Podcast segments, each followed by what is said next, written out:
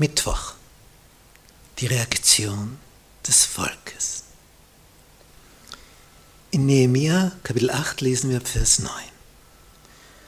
Und Nehemia, das ist der Statthalter, und Esra, das ist der Priester, der Schriftgelehrte, und die Leviten, die das Volk lehrten, sprachen zu dem ganzen Volk. Dieser Tag ist dem Herrn, eurem Gott, heilig.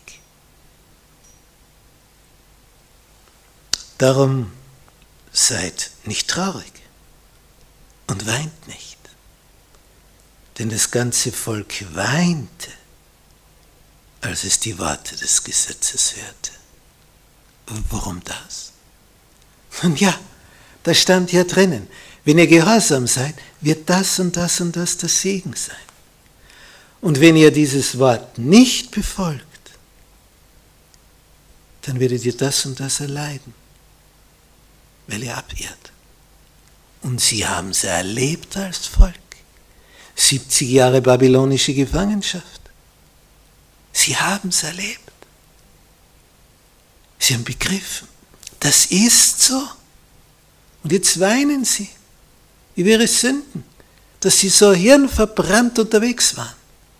Und sie weinen. Sie sagen, seid nicht traurig. Geht hin, Vers 10, esst Fettes, trinkt Süßes, sendet Teile auch davon auch denen, die nichts für sich zubereitet haben, dass jeder was hat. Denn dieser Tag ist unserem Herrn heilig. Darum seid nicht bekümmert. Und jetzt kommt ein wichtiger Tipp.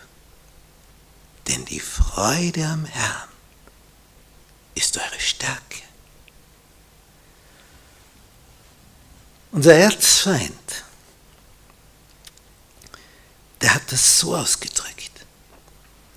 Mach, wozu du Lust hast, was dir gerade Spaß macht, dann hast du Freude.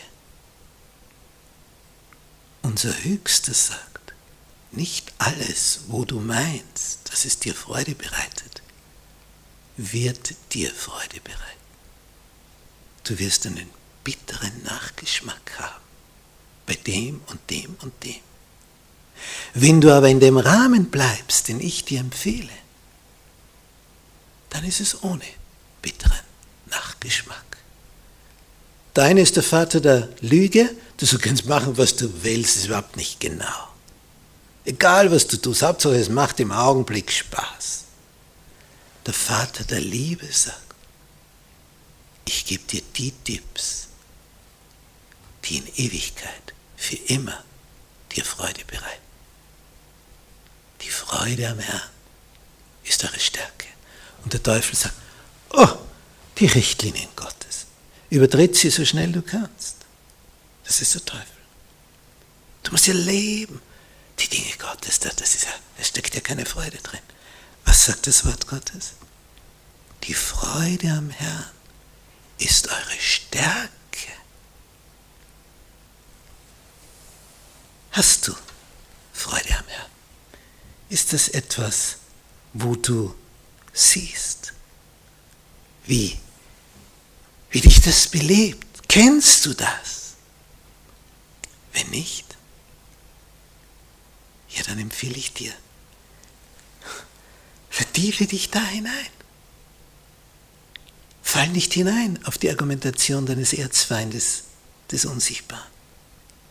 Die Freude am Herrn, das ist deine Stärke. Und die Freude kommt, wenn du da liest, wenn du danach handelst, dann machst du Erfahrungen, dann stellst du fest, das ist ja wirklich so, das gibt Erfüllung, das ist Erfüllung meiner Sehnsucht.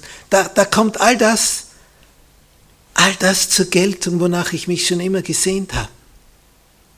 Dann kommt Freude. Und dann machst du das nächste. Und dann freust du dich schon wieder, etwas zu entdecken und danach zu handeln.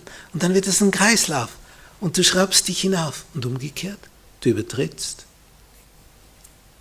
Die Streichholzerfahrung der Freude, das heißt, und schon wieder vorbei. Wie ein Feuerwerk. Weg. Aber das Göttliche ist eine Dauergeschichte. Das ist ein Dauerbrenner das funktioniert in Ewigkeit. Das hört nicht auf. Und das möchte dir dein Heiland raten. Seid nicht bekümmert. Die Freude am Herrn, das ist eure Stärke. Davon wirst du leben. Und davon wird dein Leben kräftig und stark.